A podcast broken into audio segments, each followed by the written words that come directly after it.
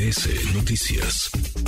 A ver, el día de ayer en la conferencia matutina del presidente López Obrador hubo dos temas muy importantes en materia de salud que tenemos que destacar. El primero, que el subsecretario de Salud Hugo López Gatel anunció el fin de la pandemia, el fin de la emergencia sanitaria de la COVID-19 en nuestro país. Y el segundo tema importantísimo es que el Ejecutivo Federal aseguró que tenemos un gran sistema de salud.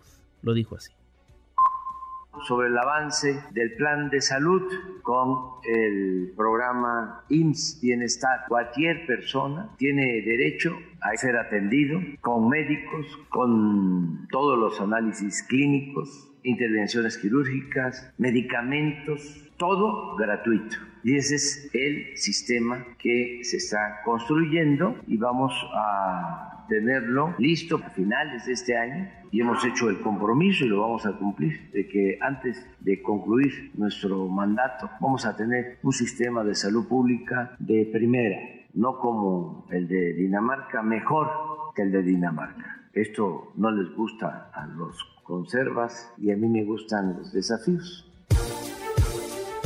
Y bueno, no le gustan las conservas y justamente invitamos a unos de esos conservadores que conoce muy bien el sistema público de salud de nuestro país. Fue secretario de salud a nivel federal hace algunos sexenios. Salomón Chertorivsky, un placer saludarte. ¿Cómo está, diputado? El gusto es todo mío de estar contigo y cero conservador, al contrario, ¿eh? progresista absoluto. Pero qué bueno estar contigo, Manuel. A ver, estamos ¿Estamos como Dinamarca en cuanto al sistema de salud? No, hombre, estamos lejísimos, pero, pero estamos lejísimos eh, de lo que estábamos antes de que iniciara este sexenio. esa es la tragedia.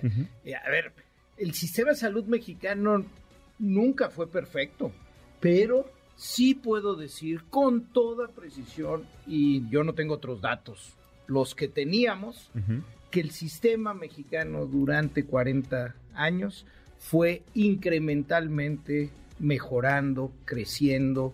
Teníamos uno de los sistemas de vacunación que eran orgullos de, México para el mundo. Eh, con el Seguro Popular se fue incrementando el financiamiento efectivo y la atención para todos aquellos mexicanos y mexicanas que no tenían acceso a la seguridad social. Llegó a tener 53 millones de afiliadas y afiliados. Se fueron cubriendo los padecimientos, inclusive los de alto costo, los que con mayor frecuencia son los que ocasionan que vayamos a una clínica.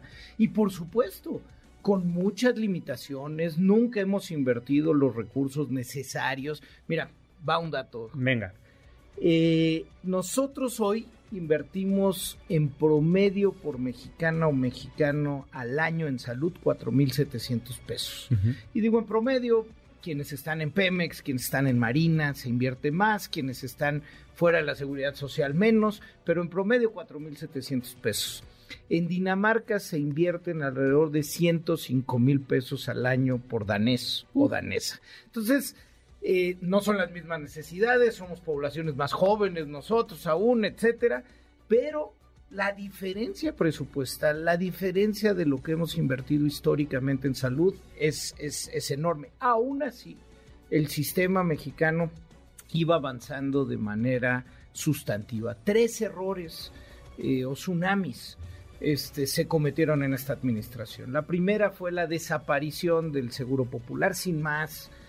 Eh, la verdad, fue tristísimo que habiendo evidencia, habiendo estudios, investigación seria, para saber qué funcionaba y había que continuar, qué había que mejorar y qué definitivamente había que eliminar. Había cosas también que habían salido mal, por supuesto, pero así es la política pública, la vas incrementalmente mejorando y había muchísimo bueno construido, dijeron, no, borrón y cuenta nueva y crean una cosa el Insabi que nunca tuvo certezas, nunca tuvo reglas, nunca tuvo ni pies ni cabeza. Ahora vamos a un nuevo fracaso con el IMSS Bienestar y podemos platicar más de eso. El segundo fue la destrucción del sistema de, eh, de planeación, compra y abasto de medicamentos. Y el tercero, pues fue la terrible gestión de la pandemia y los rezagos, además de los 800 mil fallecidos que, eh, que, que tenemos que cargar como país eh, con dolor, con profunda tristeza este, de lo que sucedió en la pandemia, pues lo, lo que se rezagó en materia de atención, el COVID largo y lo que hay que seguir atendiendo de lo que ahí se generó, pues hoy lo tenemos ahí todo convergiendo para tener un desastre. A ver, nos escriben muchas personas. Gracias por participar con nosotros en esta conversación. Arroba Juanma Pregunta en Facebook, Juan Manuel Jiménez. Nos preguntan, ¿pero el Insabi estaba bien o por qué lo quitaron? Pues mira, eh, de entrada, se, responde solito, ¿no? Es, es, este, el hecho de que lo quitaran es un reconocimiento de facto eh, que fracasó porque estaba mal. Y lo dijimos, e, es horroroso decir esto de... de se les pues, advirtió. Pues, porque no quieres que falle. O sea, me, ¿qué más me encantaría que morderme la lengua y decir, este, fuimos unos este, exagerados y salió... No, lo escribimos, lo publicamos desde, desde que se estaba creando. ¿Por qué? Porque no tenía reglas, no tenía certezas.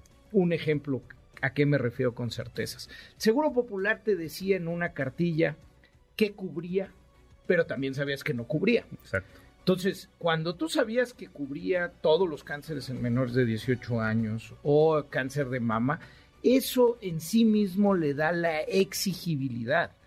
Cuando te dicen es todo para todos y solo llega con tu credencial de lector, pues es como decir nada para nadie, es, es otra vez a voluntad, es asistencia, no es la exigencia de un derecho. Entonces esa certeza nunca estuvo nunca estuvieron las certezas de cómo se iba a financiar.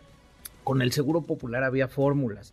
Tanto tiene que poner la federación, tanto van a poner los estados. Una cuota específica que es igual a la que el estado pone para los derechohabientes del IMSS y del ISTE, más una cuota que es equiparable a lo que ponen los patrones por derechohabiento. Y eso se tiene que repartir de esta forma y se tiene que gastar forzosamente de esta manera y tanto se transfiere a las entidades federativas, etcétera. Se eliminó todo eso, nunca hubo certeza de cómo iba a funcionar, se volvió completamente discrecional, las entidades que son las que tenían la experiencia acumulada durante las últimas décadas de atención, porque son los estados los que aprendieron a atender la salud en, en, en sitio. Eh, pues nunca supieron cómo se iban a coordinar, ¿no? Este, tuvieron que, pues los, los sistemas que mejor salieron hoy son los que no se coordinaron con la federación.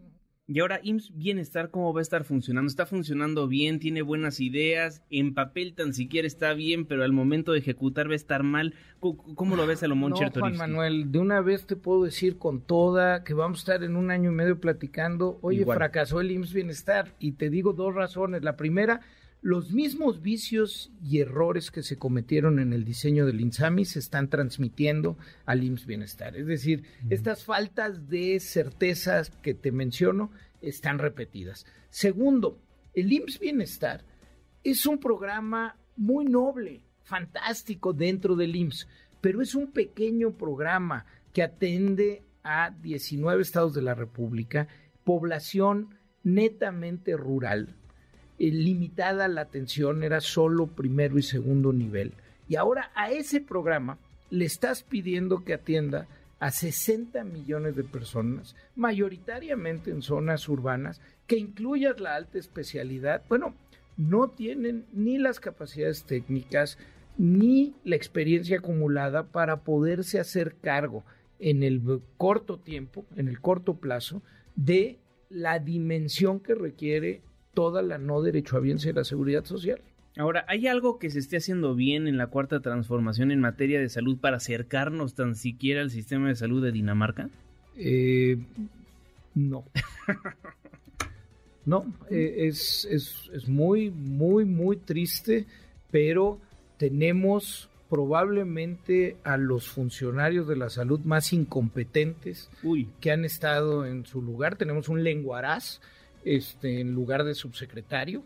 Eh, eh, y, bueno, creo que sus actos y sus hechos en el tiempo pues tendrán que ser este, tendrán que ser juzgados porque las decisiones que se han tomado han costado vidas Juan Manuel y por eso lo digo con tanta firmeza y con tanto coraje porque a ver tres mil niñas y niños fallecieron por no tener medicamentos contra el cáncer que sí los tenían por necedades, por malas decisiones. En la pandemia más de la mitad de la gente que murió murió por la falta de pruebas, de la exigencia del uso del cubrebocas, por los malos semáforos y la mala información que se ofreció. Vaya, ahí está la evidencia y eso, pues creo que los mexicanos sí nos merecemos por la dignidad de las y los mexicanos, nos merecemos una reconstrucción de la historia y una rendición de cuentas institucionales e individuales de quienes cometieron estas tropelías. Diputado, ¿cree que haya aprendido algo el sector salud después de la pandemia? Bueno, tendríamos, Juan Manuel, sería, a ver, primero, de saque, de saque.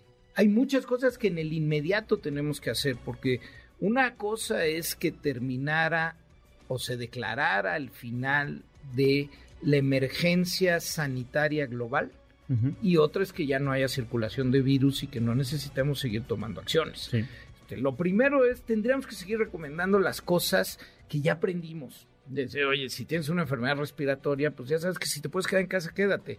Eh, si vas a salir, ponte cubrebocas, no, no te cuesta nada, ya lo aprendimos. Segundo, necesitamos vacunas, eh, Juan Manuel, y no la patria, que no sirven. Eh, necesitamos vacunas bivalentes, es decir, las nuevas vacunas de Moderna y de Pfizer, las de ARN mensajero que contienen la variable, la cepa Omicron. Todas las demás variantes, todas las demás vacunas, incluyendo la patria, se crearon con la cepa original de Wuhan, es decir, con un virus que ya no está circulando.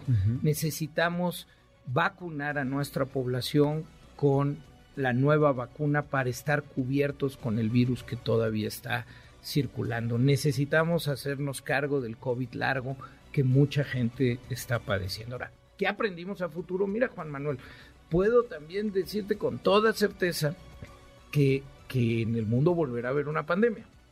No sabemos cuándo, no sabemos de qué tipo, eh, qué virus será, pero en el mundo va a volver a haber una pandemia. Bueno, sabemos que necesitamos mejores protocolos, mejores sistemas de información, sabemos que necesitamos reservas estratégicas de antivirales, de eh, material de protección para el personal médico y de enfermería. Eso ya lo tenemos que tener y no esperarnos hasta que vuelva a llegar una pandemia este, para empezar a preocuparnos de ello. Bueno, deberíamos de haber aprendido todo esto y ponernos a trabajar desde hoy.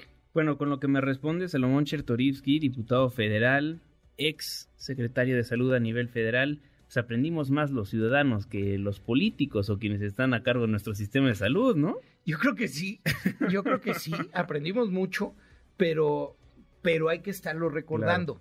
Este, digo, tú eres muy, muy joven, pero, pero cuando estábamos en salud nos tocó la pandemia del H1N1, la influenza en 2009. y, en ese momento, pues eh, tú ya veías en todas las puertas de, centros comerciales, de bancos, gel antibacterial, este, en fin. Eh, un año después ya los veías pero vacíos. Es decir, aprendemos pero, pero se nos va olvidando este, las cosas, ¿no? Este, nos parece chocante el uso del cubrebocas. Bueno, pues ya sabemos, si, nos sentimos agripados y vamos en transporte público, es un acto de generosidad con los demás. Totalmente. Este, utilizar un cubrebocas. Sí, aprendimos mucho, aprendimos a estar en casa, eh, aprendimos a que muchas de las juntas, reuniones, las podemos tener este, a distancia y no contaminar. Este, eh, en fin, creo que sí aprendimos mucho, pero nos tenemos que recordar todo el tiempo lo que aprendimos, porque es bien fácil este, que se nos vaya olvidando. Ya finalmente, diputado, me están apurando los, los productores de este espacio. La última vez que platicamos, en la Ciudad de México, PRI, PAN, PRD no habían fumado la pipa de la paz. Ahora ya son amiguitos y ya dicen vamos a ir juntos rumbo al 2024. Salomón Chertorivsky ya levantó su mano también para ser jefe de gobierno en la Ciudad de México con la bandera naranja, le preguntaría, a raíz de que ya se fumó la pipa de la paz en la oposición, ¿ya hay un acercamiento con Salomón Chertorivsky? A ver, Juan Manuel, te lo repito con toda transparencia, como lo hemos hablado en todo momento, con el PRI ni a la esquina. Eh, a ver, son un caballo de Troya.